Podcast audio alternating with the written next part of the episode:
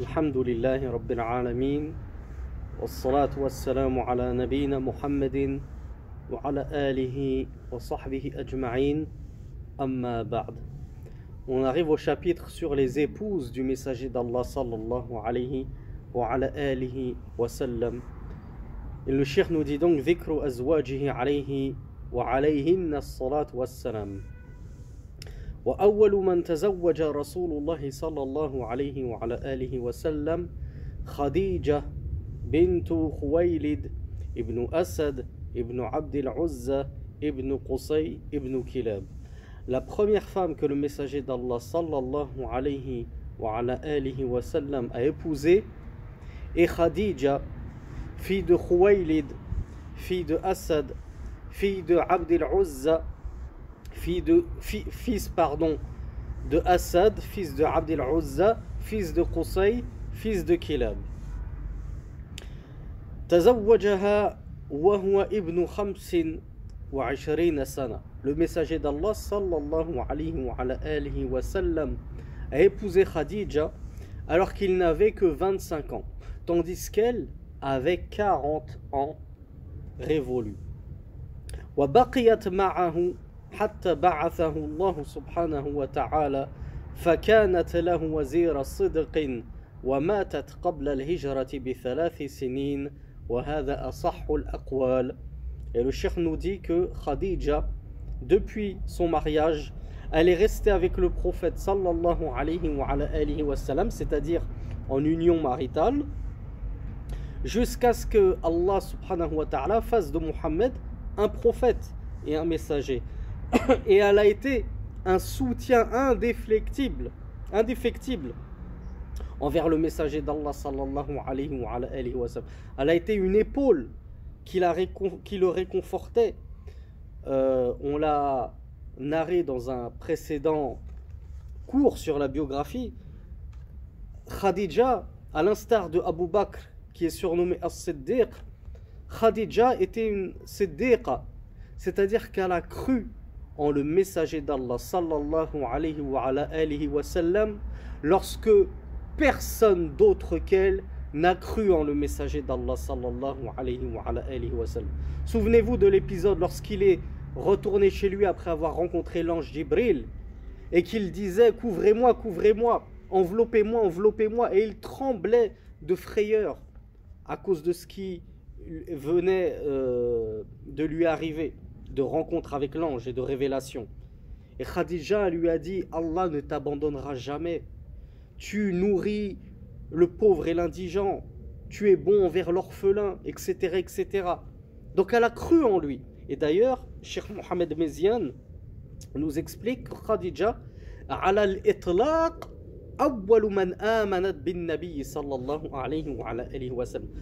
de tous les êtres humains, hommes et femmes confondus, enfants et adultes confondus, le premier être humain à avoir cru, et c'est-à-dire à avoir embrassé l'islam après le prophète Mohammed sallallahu c'est Khadija.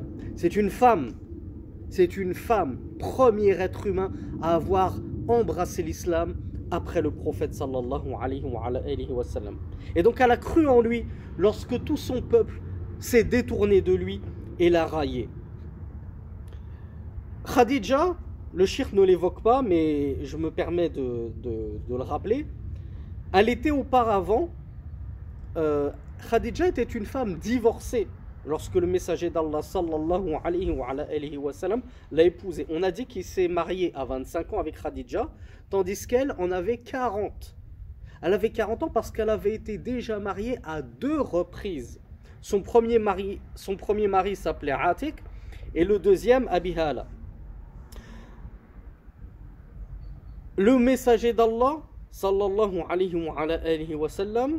nous a informé que elle avait une maison qui l'attendait au paradis. Donc, on entend souvent parler des dix promis au paradis, mais sachez que parmi les femmes, il y en a aussi qui ont été promises au paradis de l'attestation de l'aveu du messager d'Allah sallallahu alayhi wa, lui-même, lui-même, parce que c'est lui qui a dit Khadija a une maison au paradis. Donc on sait qu'elle fait partie des habitantes du paradis. Donc le shir, Abdul Ghani nous disait que Khadija est mort trois ans avant la hijra, selon le plus juste, la plus juste, le plus juste des opinions. La plus juste des opinions, pardon. Et il a été dit qu'elle est morte cinq ans avant la hijra, et d'autres disent qu'elle est morte quatre ans avant la hijra. Mais le plus juste, c'est qu'elle est morte seulement trois ans avant la hijra du messager d'Allah sallallahu alayhi wa, sallam. Fin des propos du shir. On se permet quelques annotations que nous avons glanées euh, de l'explication de Shir Mohamed Mezian qui nous dit Summiyat tahira fil jahiliya. Khadija, elle était nommée la pure, at-tahira. Souvenez-vous de l'enfant du messager d'Allah sallallahu alayhi wa, qu'on surnommait at-tahir, at-tayyib, at-tahir. Eh bien, elle-même, on l'appelait at-tahira dans la jahiliya.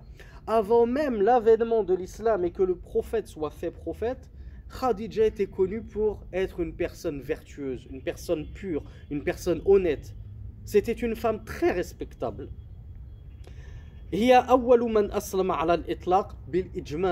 C'est la première personne, c'est-à-dire parmi tous les êtres humains, femmes comme hommes, adultes comme enfants, à s'être convertis à l'islam, après le messager d'Allah bien entendu, et ceci est un consensus.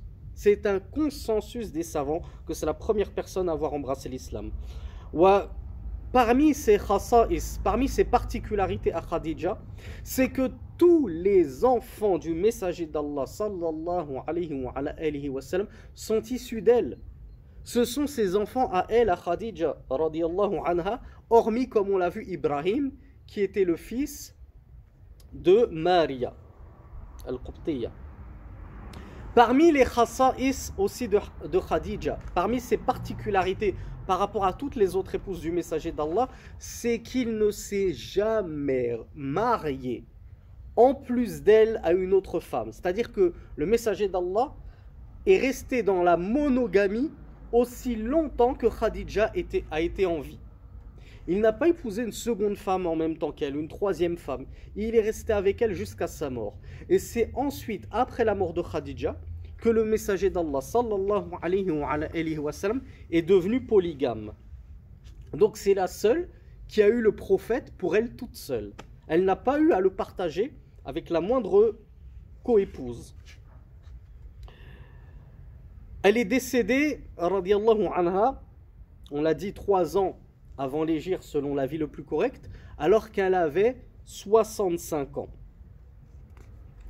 Khadija qui, puisqu'elle était aussi promise au paradis, par extension, le messager d'Allah nous a informé qu'elle faisait partie des meilleures femmes. Il a dit des femmes de votre bas monde, seules quatre ont atteint la complétitude, la plénitude, c'est-à-dire la perfection parmi les femmes. Et Khadija fait partie de ces femmes qui ont atteint la plénitude et la perfection, en vue de tout ce qu'elle a fait et sacrifié pour le messager d'Allah sallallahu alayhi wa, sallam. Il l'a aimé éperdument. Le messager d'Allah a aimé Khadija éperdument. Il l'a tellement aimé que même après sa mort, il arrivait, c'est-à-dire après la mort de Khadija, il arrivait au messager d'Allah sallallahu alayhi wa, wa sallam de faire des offrandes et de donner une partie de ces offrandes aux anciennes amies de Khadija. Ça, cette part-là de l'offrande, je vais l'offrir aux amis de Khadija. Parce que c'était les amis de cette femme que j'ai tant aimée. À tel point que Aïcha a fini par devenir. Aïcha, on le sait, elle était jalouse de nature. Mais la femme dont elle était le plus jalouse, même après sa mort, c'était Khadija. Radiallahu anha. Donc, telle était Khadija, première épouse du messager d'Allah sallallahu alayhi wa, alayhi wa sallam, première musulmane de l'histoire, après l'avènement de la prophétie du prophète Mohammed sallallahu alayhi wa, alayhi wa sallam, et mère de tous ses enfants en dehors d'Ibrahim. ثم تزوج سودة بنت زمعة ابن قيس بن عبد شمس بن عبد ود ابن عبد ود ابن نصر بن مالك بن حصل ابن عامر بن لؤي بعد خديجة بمكة قبل قبل الهجرة Le Cheikh, rahmatullahi alayhi, nous dit puis, c'est-à-dire après la mort de Khadija, comme nous avons vu, le messager d'Allah a épousé Saouda, fille de Zam'a, fils de Qais, fils de Abdi Shams, fils de Abdi Wad, fils de Nasr, fils de Malik, fils de Hisl, fils de Amir, fils de Lu'ayl. Et ceci après Khadija, c'est-à-dire après sa mort. Et il l'a épousée à Mecca, donc le messager d'Allah a épousé Saouda à Mecca avant la Hijra. Avant de partir à Médine, il a épousé Saouda. وكانت قبله عند السكران بن عمرو أخي سهيل بن عمرو Et Saouda, elle aussi était une femme divorcée. Rasulullah épousait Khadija qui était une femme divorcée. Ensuite, il a épousé Saouda, encore une femme divorcée. Avant le messager d'Allah, elle était mariée à As-Sakran ibn Amr, qui était le fils de Suhayr ibn Amr. Wa kabirat. Saouda a commencé à prendre beaucoup de poids après le mariage avec le prophète Mohammed sallallahu alayhi wa. Et à cause de cela, le messager d'Allah a voulu la répudier. فوهبت يومها لعائشة فأمسكها alors qu'est-ce qu'elle a fait Elle a donné son jour à Aïcha. Qu'est-ce que ça veut dire donner son jour Le messager d'Allah sallallahu alayhi wa, alayhi wa sallam, il était juste et équitable avec ses épouses. Et ainsi devons-nous être. Et, de, et tel est le modèle que nous devons suivre. Si nous avons plusieurs femmes, il n'est pas permis de passer deux nuits chez l'une et une seule nuit chez l'autre. On doit être juste dans les nuits, dans nos dépenses, dans nos cadeaux, etc., etc., etc. À défaut de pouvoir être juste au niveau du cœur et de donner le même amour à l'une qu'à l'autre, car les sentiments euh, ne se contrôlent pas, et Rasulullah, comme on va le voir, va, dire, lorsqu'on lui demande quelle est la personne que tu aimes le plus, il dit Aïcha, il dit pas toutes mes épouses, je les aime toutes de la même façon, c'est pas possible, on sait bien, mais au moins dans la vie de tous les jours, dans l'entretien, dans le droit au concubinage, soit juste. Donc le messager d'Allah partageait ses nuits, à chaque épouse sa nuit. Saouda, il a voulu la divorcer. Qu'est-ce qu'elle a fait? Elle était intelligente, Saouda. Elle s'est dit, si il me divorce, je ne serai pas sa femme au paradis, puisque la femme sera avec le dernier mari qu'elle a eu. Donc elle s'est dit, s'il me divorce, je ne serai pas au paradis avec lui. Je vais donner mon tour parce qu'il ne souhaite pas avoir des rapports avec moi, parce que j'ai grossi et tout, il préfère me répudier. Je vais donner ma place, mon tour, à Aïcha. Donc Aïcha aura ma nuit. Et Rasulullah, au lieu de passer la nuit avec moi, il va la passer avec Aïcha. Mon jour, je le donne à Aïcha. Mais en contrepartie, Rasulullah ne me divorce pas. Laisse-moi faire partie de tes épouses. Le messager d'Allah sallallahu alayhi wa, alayhi wa sallam, a accepté ce compromis et alors il n'a pas divorcé Saouda. Et elle est donc morte comme étant une femme du messager d'Allah sallallahu alayhi wa, alayhi wa sallam et elle le rejoindra bi'idhnillah au paradis. Elle sera son épouse au paradis bi'idhnillah. Sheikh Mohamed Mezian nous dit انفرد بها ثلاث سنوات وإن عقد وإن عقد على عائشة قبلها Sheikh Mohamed Mezian nous dit que euh, Saouda on a dit que seule Khadija a été, elle a été l'unique épouse qui n'a pas eu à partager le messager d'Allah. Saouda a été dans ce cas de figure, mais seulement trois années. Le messager d'Allah l'a épousée. Elle l'a eu pour elle toute seule pendant trois années. Puis le messager d'Allah sallallahu alayhi wa, sallam a gagné la maison conjugale de Aïcha, donc elle a dû le partager avec Aïcha. Donc Saouda a vécu trois ans de monogamie avec le messager d'Allah. Puis le messager d'Allah sallallahu alayhi wa, sallam euh, euh, s'est marié euh, en outre d'elle, avec une autre femme qu'elle, donc en polygamie. Ça c'est pour Saouda radiyallahu anha. وتزوج رسول الله صلى الله عليه وعلى آله وسلم عائشة بنت أبي بكر As-Siddiq qabla al-hijrati et le messager d'Allah sallallahu alayhi wa, ala alihi a épousé Aïcha la fameuse fille d'Abi Bakr que vous connaissez tous Abu Bakr as-Siddiq. Il l'a épousée à Mecca à, Ma, à, la Mecque avant la hijra de deux années. Deux ans avant la hijra le messager d'Allah sallallahu alayhi wa, ala wa sallam, a épousé Aïcha il a été rapporté dans un hadith, l'auteur ne le rapporte pas, mais cette histoire est très connue, que euh, on, a on, a montré en songe au messager d'Allah sallallahu alayhi wa, qu'il devait épouser Aïcha. Donc c'est pas le messager d'Allah qui, qui, qui, a eu un coup de folie, qui a eu un coup de cœur et qui s'est dit du jour au lendemain, tiens, je vais l'épouser. Non, sachez que les songes des messagers, on l'a déjà étudié dans la Aqidah, ce sont des inspirations divines. Donc c'est Allah qui l'a inspiré en songe, ceci sera ta femme. Il lui a dit, ceci, elle, est ta femme. Donc le messager d'Allah a suivi son songe, il a suivi la révélation et il a épousé Aïcha.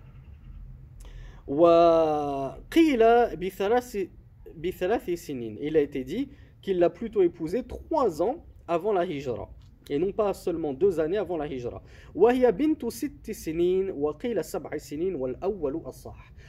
Le messager d'Allah a épousé Aïcha alors qu'elle n'avait que 6 ans et il a été dit 7 ans, mais le premier avis est le plus juste. Le premier avis, c'est qu'elle n'avait que 6 ans. Réfutation aux pseudo-savants euh, des temps modernes, pseudo-conférenciers prédicateurs des temps modernes, qui pensent avoir mieux compris l'islam les hadiths, la biographie du prophète sallallahu alayhi wa sallam, que les grands chouyours de l'islam comme Abdul Ghani al-Maqdisi, Al-Hafiz, Abdul Ghani al-Maqdisi, Al-Hafiz, c'est-à-dire celui qui mémorisait une quantité astronomique de hadiths. Il pense avoir mieux compris l'islam que Al-Nawawi, qu'Ibn Hajar al-Asqalani et tous ces savants qui ont dit que oui, Aïcha avait bien 6 ans lorsque le messager d'Allah l'a épousée. Elle n'avait pas 16 ans, comme on l'entend, non, mais 6 ans, c'est-à-dire 6, parce qu'on ne compte pas la décade. Les Arabes, c'est comme ça qu'ils comptaient. C'est absolument faux. C'est absolument faux. Il ne faut pas avoir honte de son histoire. Il ne faut pas avoir honte du messager d'Allah sallallahu alayhi wa, sallam. Et pourquoi avoir honte alors qu'à l'époque c'était coutume? Pensez-vous, mes frères et sœurs, que si épouser une fille de 6 ans à l'époque du messager d'Allah, dans la région du messager d'Allah, la Mecque, d'une région à l'autre, les coutumes et les traditions diffèrent divergent. Vous pensez que si c'était un acte, comme on l'entend odieusement, de pédophilie, que c'était un scandale, etc., vous pensez que les Mécois, associateurs, idolâtres, qui n'attendaient qu'un faux pas pour faire tomber le prophète, se seraient privés d'une telle occasion pour le faire tomber et souiller sa réputation devant tout le monde? Ah, regardez ce pédophile, il épouse des petites filles de 6 ans. Personne n'a rien dit. Pourquoi? Parce que c'était normal. À l'époque, c'était normal. Et il faut faire une distinction entre épouser une femme, une fille, et avoir des rapports avec elle, ou rejoindre le domicile conjugal. Là, on n'est pas en train de dire que le messager d'Allah, il a cohabité avec elle lorsqu'elle avait 6 ans. Absolument pas. Il l'a juste épousée. C'est quoi épouser? C'est passer un contrat de mariage. Voilà, je l'ai épousée, c'est ma femme. Ça ne veut pas dire que tout de suite elle doit me rejoindre à la maison et nous faisons ce que tous les couples font. Non, on le verra, ça, ça n'a été que lorsqu'elle a eu 9 ans. Donc le shir nous dit وَبَنَا بِهَا بَعْدَ الْهِجْرَةِ بِالْمَدِينَةِ وَهِيَ بِنْتُ تِسْعَ سِنِينَ Et le messager d'Allah sallallahu alayhi wa, alayhi wa sallam, seulement après la hijra à Médine, il a, alors qu'elle était âgée de 9 ans à ce moment-là, l'a introduite dans le domicile conjugal. Et là, c'est devenu sa femme et il lui était permis de faire tout ce qu'il voulait avec sa femme.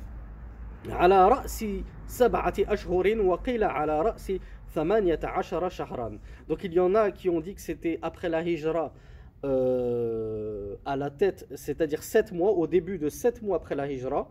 Et certains disent que c'était au début de 18 mois après la hijra. À 9 ans, les savants le Comme je vous l'ai dit, déjà se marier à 6 ans, si c'était inconcevable à l'époque, les idolâtres ne se seraient pas gênés pour lui tomber dessus. sur le messager d'Allah sallallahu alayhi wa, sallam. Alors que dire à 9 ans? À 9 ans, il y avait des filles qui étaient femmes. Ça y est, elles étaient femmes, elles étaient euh, harmonieusement constituées, euh, à tel point que le shir euh, Mohamed Mezian nous rapporte de l'imam Ash-Shafi'i lui-même. C'est l'imam Ash-Shafi'i lui-même qui dit J'ai vu une grand-mère de 21 ans. Qu'est-ce que ça veut dire une grand-mère de 21 ans? Ça veut dire qu'elle a dû se marier très très jeune. Par exemple, elle aussi, elle s'est mariée et elle a conçu un enfant à 9 ans ou 10 ans et que sa fille elle-même a dû se marier et concevoir, concevoir un enfant à 10 ans. De sorte que lorsqu'elle a eu 21 ans, elle n'était pas simplement mère, elle était grand-mère. Est-ce que ça choquait qui que ce soit? Est-ce que l'imam Shafi'i dit c'est, choquant, c'est scandaleux? Non, c'est normal, j'ai vu ça. J'ai déjà vu ça, c'est normal, ça existe. C'est, dans certaines régions, et à ces époques-là, c'était quelque chose de normal. Pourquoi vouloir prendre des événements d'il y a 1400 ans et essayer de les comprendre aujourd'hui dans notre contexte à nous, avec nos mentalités à nous? On ne peut pas. déjà, nous, on n'arrive pas à comprendre les coutumes des Asiatiques. Comment ça se fait? Eux, ils mangent avec des baguettes. Et eux, ils n'arrivent pas à comprendre les coutumes des Maghrébins. Mais comment ils font ces Maghrébins à manger du couscous avec leurs mains? Comment ils font ces Africains à manger du riz avec leurs mains? Et nous, on ne les comprend pas. Comment ils font pour manger avec des baguettes? Des petits détails comme ça, déjà, on trouve ça étonnant. Alors toi, tu veux essayer de, de trouver une raison à des coutumes qui ont lieu il y a 1400 ans, à l'autre bout du monde. Si c'était normal à leur époque, on n'a pas notre mot à dire. On n'a pas à dire oui, mais comme aujourd'hui c'est pas normal, alors ce qu'ils ont fait c'était pas normal. Non, c'était normal. C'était normal, il n'y avait, rien de choquant. Et oui, effectivement, le messager d'Allah sallallahu alayhi wa sallam a euh, gagner le domicile conjugal de Aïcha, de Aïcha anha, alors qu'elle n'avait que 9 ans. C'est pas la peine d'essayer d'inventer, de réécrire les hadiths, de faire des additions, des soustractions, de dire que les savants ils ont mal compris. Non, en fait c'était plutôt 19 ans, comme on l'entend de certains euh, pseudo, euh, pseudo revificateurs de, la, de la religion. ومات النبي صلى الله عليه وعلى آله وسلم وهي بنت ثماني ثمان عشر et le, messager d'Allah sallallahu alayhi wa, sallam, est décédé alors qu'elle avait 18 ans. Donc vous voyez, ceux qui veulent essayer de réinventer un âge à Aïcha le jour de son mariage et le jour où elle a gagné le, le domicile conjugal, ils vont se heurter à une erreur de calcul lorsqu'il faudra trouver à quel âge euh, quel âge avait Aïcha lorsque Rasulullah est mort puisqu'il est, il est authentiquement établi qu'elle avait 18 ans lorsque le messager d'Allah sallallahu alayhi wa, sallam, est mort. Alors comment certains peuvent dire, mais plutôt il l'a épousée à 18 ans? Aslan, déjà à la base, euh, lorsqu'il est mort, elle avait 18 ans. bil Madina. Aïcha radiallahu anha, elle est morte à Médine. bil Elle a été enterrée au fameux cimetière dans lequel on trouve pléthore de sahaba de compagnons qui s'appelle Al-Baqi' pourquoi? Parce que radiallahu anha elle a préféré Omar à elle-même elle voulait se faire enterrer auprès de son époux dans sa chambre dans sa chambre J Rasulullah sallallahu alayhi wa, sallam, et son père Abu Bakr. Et il ne restait de la place dans sa chambre que pour une seule tombe.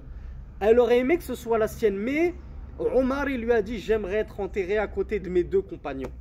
Et elle lui a donné ce privilège. Elle s'est, entre guillemets, sacrifiée. Elle a sacrifié sa place pour la donner à Omar. anhum ajma'in. Donc elle a, enterré, elle a été enterrée au Baqiya. Awsat bidhalika, celle qu'il avait demandé en testament d'être enterrée au, au Baqiya. Sanata thamanin wa elle a été elle est morte en l'an 58 de khamsin, il a été dit en l'an 57 wal awwalu wal awwalu asah, mais la vie le plus juste est le premier qu'elle est morte elle est morte en l'an 58 de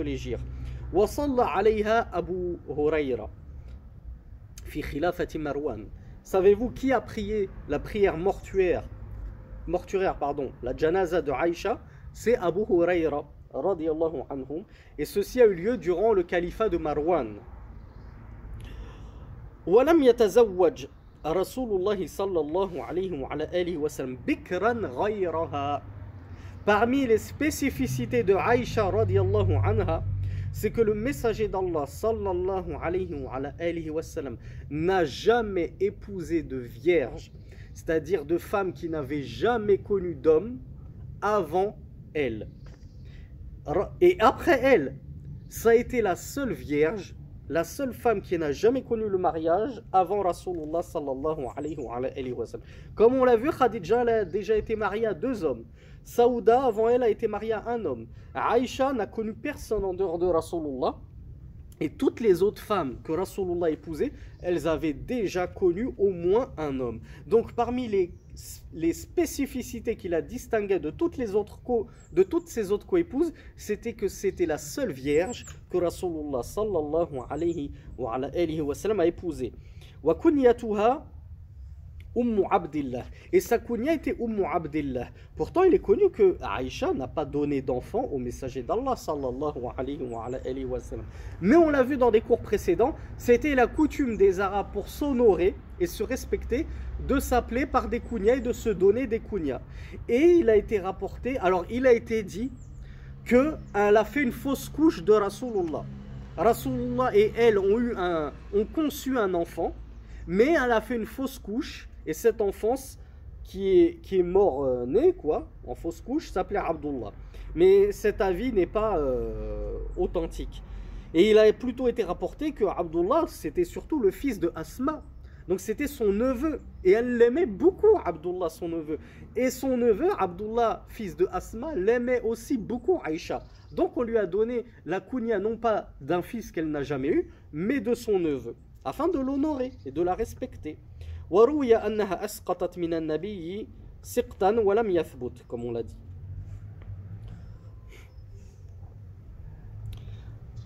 Ça, ça n'a pas été rapporté par le shir Abdel Ghani al-Maqdisi. Ce sont des petites annotations que je vous ai retranscrites euh, du char de Sheikh Mohamed Mezian, Il nous dit هي من أفقه الأمة والمكثرين من رواية الحديث. Aïcha, je pense que vous le savez, elle fait partie des plus savantes femmes de la communauté. Et on pourrait même enlever le mot femme. Au lieu de dire elle fait partie des plus savantes femmes de la communauté, on pourrait même dire sans honte, sans sourciller, sans machisme, elle fait partie des plus savants de la communauté, tout court. Parce qu'elle a, elle devancé bien des compagnons en termes de science.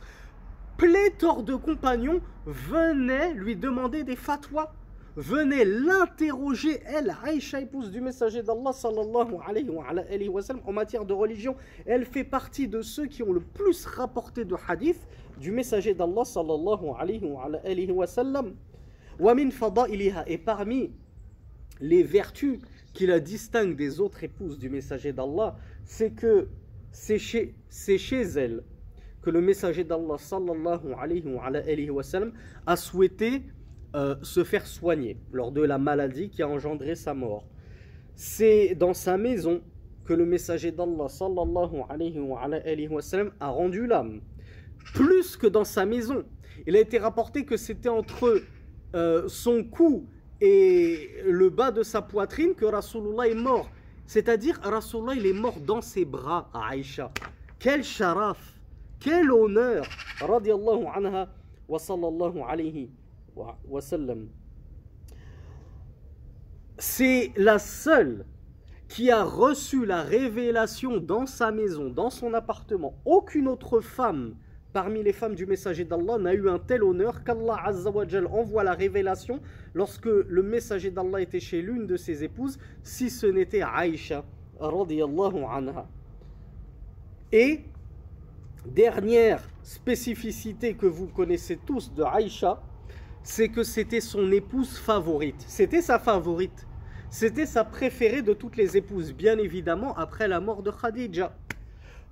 Ses compagnons lui ont dit Ô messager d'Allah, sallallahu alayhi wa, sallam, qui est la personne que tu aimes le plus au monde? Il a répondu Aïcha. Aïcha, c'est la personne que j'aime le plus au monde. Subhanallah. Regardez la galanterie et le romantisme du messager d'Allah qui n'a pas eu honte de déclarer en public son amour pour son épouse Aïcha. Et nous, musulmans 2022, on croit que c'est être un rajoul, c'est faire preuve de, virilité que de ne jamais dire je t'aime à nos épouses et de leur parler comme des serpillères, comme des moins que rien, et d'être dur envers elles. Et on se dit c'est normal, c'est comme ça, c'est bonhomme, c'est comme ça qu'elles aiment les hommes, elles aiment les bad boys. Subhanallah, subhanallah, quelle méconception. Ta femme, si tu veux lui fendre le cœur d'amour, tu as juste un mot à lui dire, c'est je t'aime. Juste des petits mots doux. Tu, elle, fera, tu feras d'elle ce que tu veux. Car les femmes sont sensibles. Rasulullah, il a déclaré son amour pour Aïcha au monde entier. Il savait que toutes ces paroles allaient être reprises euh, dans le monde entier. Allah l'a envoyé pour ça, pour nous montrer sa sunna et pour que sa sunna soit propagée au monde entier. Il ne s'est pas dit si je dis que la personne que j'aime le plus au monde c'est Aïcha, je vais faire, les hommes vont devenir des omelettes. Et ça va devenir des canards, comme, on le perçoit de nos jours. Celui qui dit je t'aime à sa femme, c'est un canard. Celui qui exprime ses sentiments à sa femme, c'est un canard. Quelle méconception Rasulullah n'a pas eu honte. Rasulullah, en, pleine, en plein safar avec ses compagnons, il s'arrêtait au milieu du trajet, il leur disait avancez, avancez, et il faisait la course avec Aïcha. Il jouait avec son épouse, subhanallah. Il, il avait des moments de communion avec elle, subhanallah. Et nous, on croit que être un vrai homme, c'est battre sa femme. C'est pas lui dire des bons d'amour. C'est être dur avec elle, etc. Subhanallah. Et je me demande si ceci n'est pas uniquement la cause du rap. De ce que les rappeurs ont mis dans l'esprit euh, des plus jeunes d'entre nous. Que les femmes se sont devenues des morceaux, des morceaux de chair qui ne servent qu'à vendre des voitures, etc. Bref, ne sortons pas trop du sujet. Et pour finir le hadith, les compagnons lui ont dit non, mais parmi les hommes, qui est la personne que tu aimes parmi les hommes le plus? Il a dit Abouha, c'est-à-dire son père, Abu Bakr as-Siddiq. C'était la personne que le messager d'Allah aimait le plus parmi les hommes. Après Aïcha radiallahu anha, تزوج رسول الله صلى الله عليه وعلى آله وسلم حفصة بنت عمر بن الخطاب رضي الله عنهما وكانت قبله عند خنيس بن خو ابن حذافة وكان من أصحاب رسول الله صلى الله عليه وعلى آله وسلم توفي بالمدينة وقد شهد بدرا رضي الله عنه Après Aïcha, donc là on a vu, il y a eu Khadija, après il y a eu Saouda, après il y a eu Aïcha, après il y a eu Hafsa, fille de Omar ibn al-Khattab. Donc Rasulullah a épousé la fille de son meilleur ami Abu Bakr al-Siddiq à Aïcha. Et elle a épousé la fille de son deuxième meilleur ami et compagnon, Omar ibn al-Khattab, qui s'appelait Hafsa. Hafsa, euh, encore une fois, comme toutes les autres en dehors de Aïcha, elle n'était pas vierge. Elle avait connu un homme, elle a connu le mariage avant Rasulullah sallallahu alayhi wa. Et son époux avant Rasulullah, c'était lui-même un compagnon du messager d'Allah sallallahu alayhi wa, qui a assisté à la bataille de Badr et qui est mort à Médine et qui s'appelait Khunais ibn Hudhafa radiyallahu anhu. ويروى أن النبي صلى الله عليه وعلى آله وسلم طلقها فأتاه جبريل عليه الصلاة والسلام فقال إن الله يأمرك أن تراجع حفصة فإنها صوامة قوامة وإنها زوجتك في الجنة والحديث وخرجه الطبراني وصححه الإمام الألباني وروى عقبة بن عامر الجهني. قال طلق رسول الله صلى الله عليه وعلى آله وسلم حفصة بنت عمر فبلغ عمر فحث, فحث على رأسه التراب وقال ما يعبأ الله بعمر وابنته بعد هذا؟ فنزل جبريل من الغد على على النبي صلى الله عليه وعلى آله وسلم وقال إن الله عز وجل يأمرك أن تراجع حفصة رحمة لعمر. والحديث أخرجه أيضا الطبراني. و وقال الهيثمي في المجمع رواه الطبراني وفيه عمرو بن صالح الحضرمي ولم أعرفه وبقية رجاله ثقات. Concernant Hafsa, il a été rapporté, et c'est ce qui est apparent dans, dans deux hadiths, que le messager d'Allah sallallahu alayhi wa, l'a répudié. Et Sheikh Mohamed Mezian, dans son explication, ne dit pas que cette histoire est fausse, non authentique, non fiable. Donc ah, il semblerait que ce soit authentique.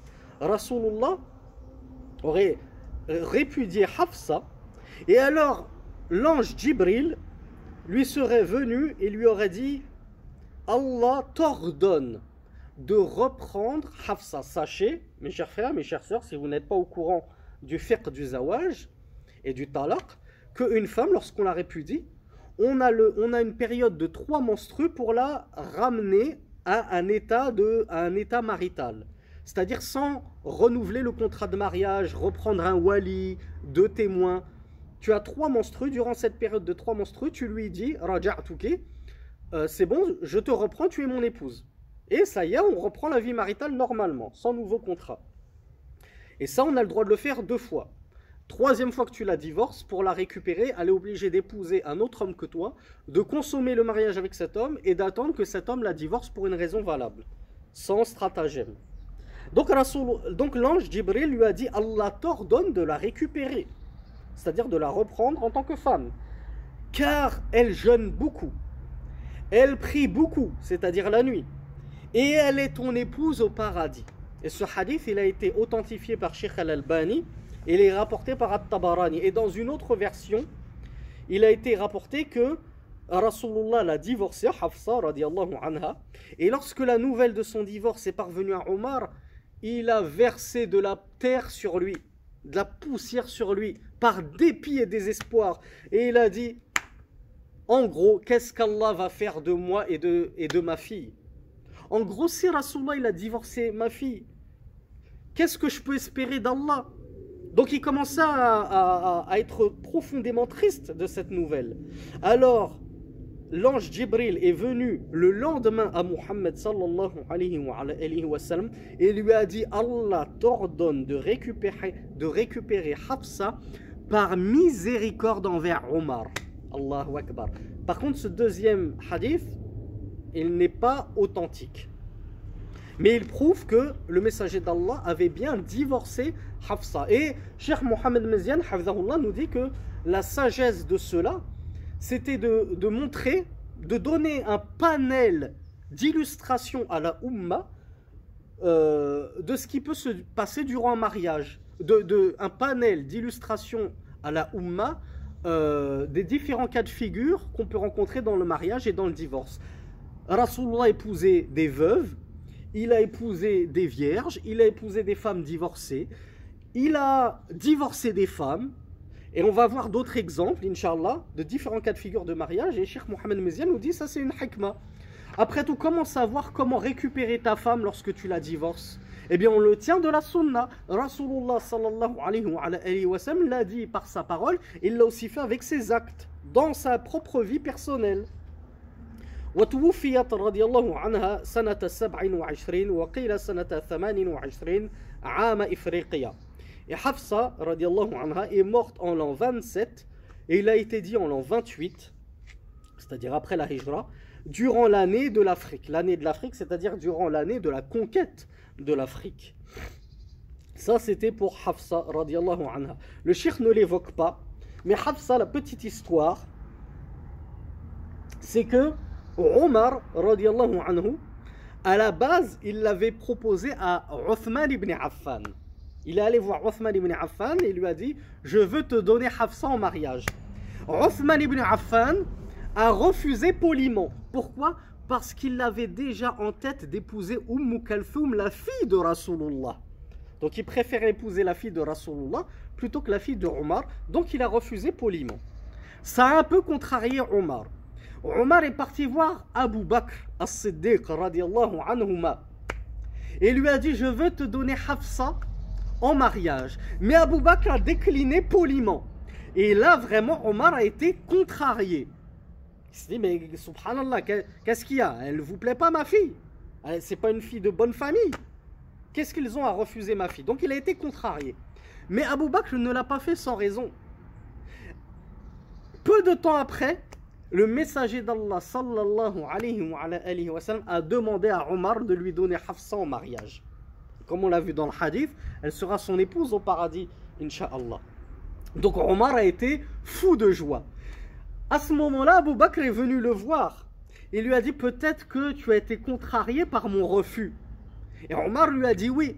Il lui a dit si ce n'était que j'avais entendu le messager d'Allah sallallahu alayhi wa, sallam évoquer Hafsa, j'aurais accepté.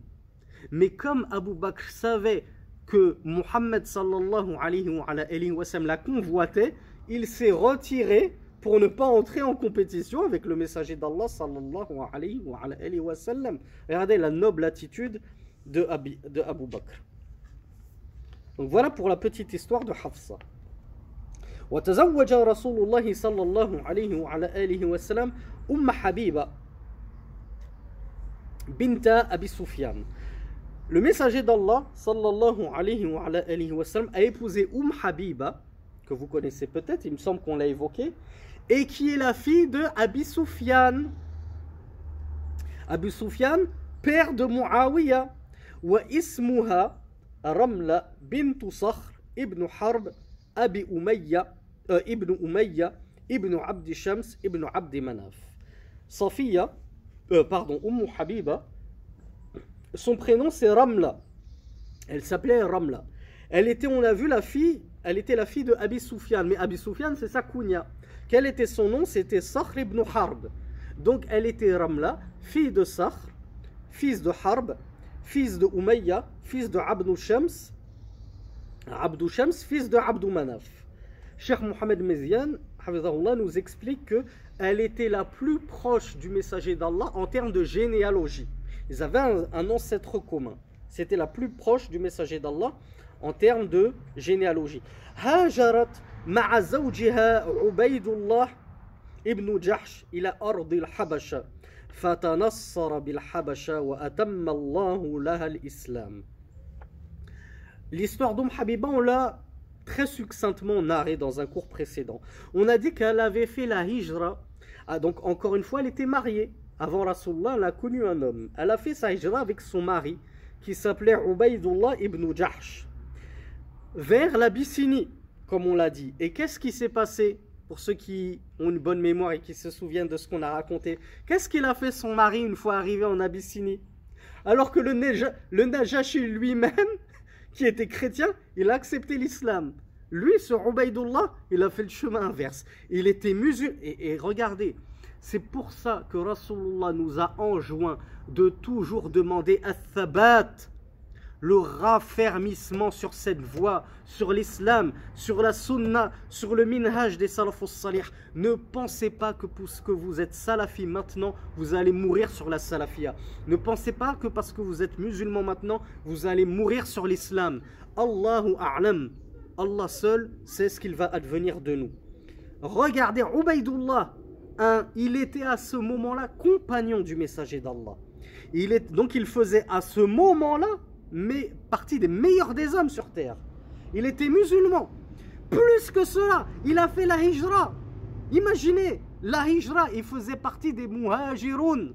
Vous savez que parmi les meilleurs compagnons du messager d'Allah, les meilleurs compagnons du messager d'Allah étaient les muhajiroun. Il a fait partie des muhajiroun. Mais une fois sa hijra entreprise et arrivé en Abyssinie, qu'est-ce qu'il a fait? Volte-face, il a embrassé le christianisme il a abjuré, il a apostasié, il a quitté l'islam et il est devenu chrétien et il est mort dans son coufre. Il est mort dans son christianisme. billah. Et Umm Habiba, elle, elle a persévéré sur la foi. Elle a persévéré sur l'islam. Cheikh Mohamed Mezian nous dit Aslamat qabla abiha wa akhiha Muawiya. Umm Habiba s'est convertie bien avant son père Abu Sufyan et bien avant son frère Muawiya. Muawiyah, fils de Abi Sufyan. Muawiyah était le frère de Umm Habiba, mais elle les a devancés dans l'islam, en islam. وتزوجها رسول الله صلى الله عليه وعلى آله وسلم وهي بأرض الحبشة Rasulullah l'a épousée alors qu'elle se trouvait encore en Abyssinie. C'est-à-dire, il a envoyé quelqu'un pour demander sa main alors qu'elle était en Abyssinie. أصدقها عنه النجاشي بأربعمائة دينار بعث رسول الله صلى الله عليه وعلى آله وسلم عمرو بن أمية الضمري فيها إلى أرض الحبشة يعني ليخطبها donc le shir Abdul Ghani al-Maqdisi nous dit que An-Najashi lui-même, le roi d'Abyssinie, c'est lui-même qui a pris en charge la dot de Umm Habiba.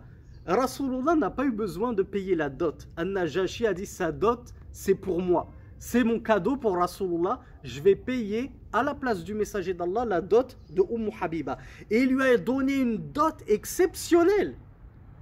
Le shir Abdul Ghani al-Maqdisi nous dit c'était une dot de 400 dinars, alors que les dots habituelles du messager d'Allah étaient de 400 dirhams. Lui, lui a donné 4, et le dirham c'était la monnaie en argent. Lui, lui a donné 400 dinars d'or.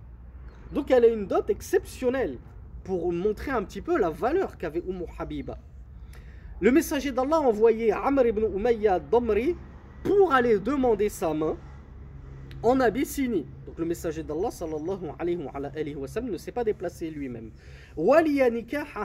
Et ça, encore une fois, regardez la hikmah dans tous ces mariages. On va, inshallah, dans le deuxième cours, la deuxième partie, évoquer une partie des hikam, des sagesses qui découlaient des différents mariages du messager d'Allah. Et donc, parmi ces sagesses, il y a le fait, comme je vous l'ai dit, de montrer à la Ummah comment faire, comment se marier, comment divorcer, comment déléguer son tutorat ou sa tutelle.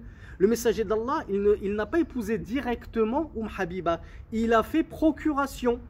Donc on en tient de ce mariage-là qu'on a le droit de faire procuration. Toi, après, si tu veux épouser une femme et qu'elle est loin, tu peux envoyer quelqu'un, lui dire vas-y, tu avais prévu de voyager là-bas, vas-y et épouse-la en mon nom. Contracte le mariage avec son wali, avec son tuteur, en mon nom. Je te, tu, es mon, euh, je te fais procuration tu es mon wakil. Qui a été son wali à Umm Habiba? Puisque elle n'avait plus de mari et qu'en plus de toute façon son mari était devenu chrétien, donc il n'aurait pas pu être son tuteur. Qui a été le tuteur du mariage, plutôt qui a été le tuteur d'Umm Habiba durant son mariage Il a été rapporté trois versions. Le shir Abdel Ghani nous dit Wali Uthman ibn Affan. Première version, c'est que c'est Uthman ibn Affan qui a endossé le tutorat d'Umm Habiba pour euh, son mariage avec Rasulullah, sachant qu'ils avaient un lien de parenté. Uthman, c'était le fils de sa tante maternelle. Uthman était le fils de la tante maternelle d'Umm Habiba, donc ils étaient cousins germains. Waqila, deuxième version, il a été dit que c'est Khalid ibn Sa'id ibn al-As qui a euh, marié Umm Habiba. Et troisième et dernière version, certains affirment que c'est An-Najashi lui-même qui a endossé le tutorat, puisqu'il était musulman, il s'était converti à l'islam comme on l'a vu, et qui a endossé le tutorat de, de, Umm Habiba pour la marier au messager d'Allah sallallahu alayhi wa, alayhi sallam. Donc ils ont contracté le mariage en Abyssinie par voie de procuration, donc comme nous l'avons vu.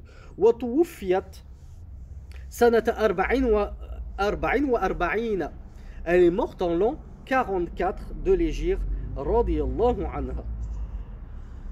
Hmm.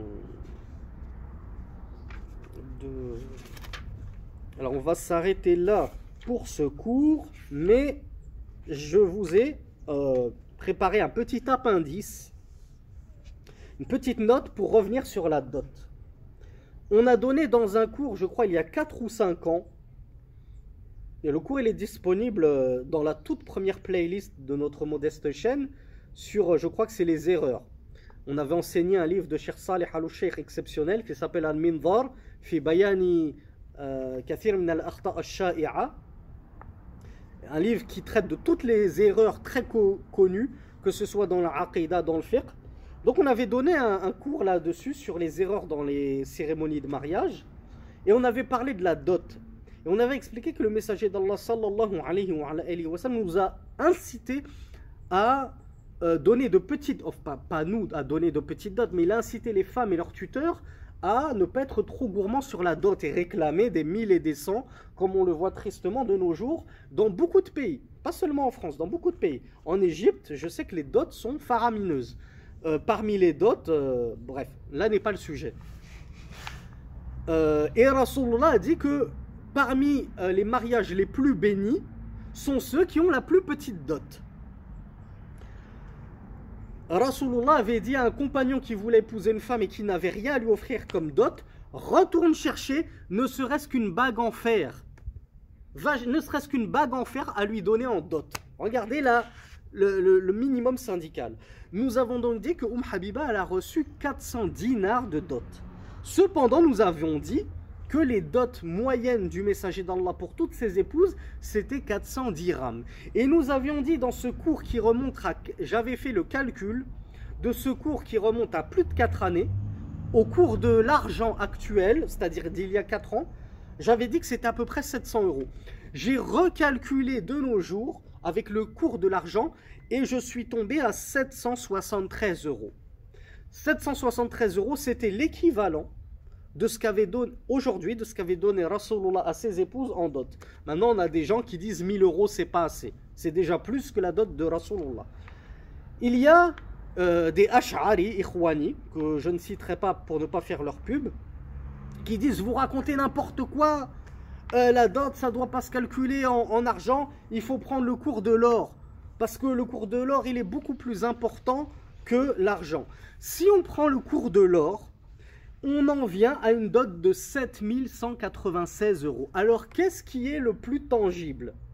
Quelle est la dot qui se rapproche le plus des hadiths prophétiques? Qui nous a dit que Rasulullah n'avait pas donné beaucoup en dot et qu'il a incité à donner de petits, à recevoir de petites dots, à accepter de petites dots, et qui a dit que les mariages les plus bénis étaient ceux qui avaient les plus petites dots. Est-ce que Rasulullah va dire ça? Et en même temps, il va donner l'équivalent de 7000 euros de dot, ou bien ce qui est plus tangible, c'est que c'était plutôt les 700 euros. Ce qui est évident pour tout, toute personne sincère, c'est que c'était plutôt 700 euros. Ce qui prouve qu'il faut bien se baser sur l'or et euh, l'argent, pardon, et non sur l'or, comme on l'a expliqué pour la zakat. Deuxième chose, ils vont dire oui, mais à l'époque, l'équivalent des dinars d'or avec leur équivalent en argent, c'était semblable il y a un équivalent de 1 pour 10, on va dire, un dinar, c'était équivalent à 10 dirhams, pour vous simplifier les calculs. Et ils vont dire, donc voilà, euh, le fait qu'on donne en dot un, un, dinar ou bien 10 dirhams, c'était la même chose. Maintenant, les équivalences ne sont plus valables parce que l'or est, parce que l'or est beaucoup plus cher que l'argent. Alors on va leur dire, et eux ils disent, l'argent a trop perdu de valeur. C'est pour ça qu'on ne peut pas se baser sur l'argent. Eh bien nous, nous leur disons, si ce n'est plus équivalent, vous vous dites que c'est parce que l'argent a été a perdu de sa valeur. Mais on pourrait prendre la chose à l'envers et dire que ce n'est pas l'argent qui a perdu de sa valeur, mais c'est l'or qui a énormément pris de valeur au point qu'il a dépassé l'argent. Donc eux, en fait, ils ont inversé les choses. Ils disent on ne peut pas se baser sur l'argent, il faut se baser sur l'or parce que l'argent, il a perdu. On leur dit ben non. Pourquoi ne pas voir les choses autrement et dire c'est pas l'argent qui a été déprécié, et d'évaluer, mais c'est plutôt l'or qui a explosé. Et donc on peut plus se baser sur l'or. Et vous, si on se base sur vos calculs à vous, on arrive à 7000 euros de dot. Est-ce que c'est concevable? Est-ce que ça coïncide avec ce que nous a apporté Rasulullah en termes de paroles et d'actes? On voit que plutôt lorsqu'on calcule avec l'argent, c'est plutôt ça qui corrobore la sunna du messager d'Allah. Donc nous affirmons et nous, et nous insistons, c'est faux de prétendre qu'il faut se baser sur l'or Wallahu a'lam. Il faut plutôt se baser sur l'argent. Et on arrive donc à une dot, sunna, que le messager d'Allah a lui-même donné, qui était dans les équivalents, à l'époque en tout cas, de 773 euros.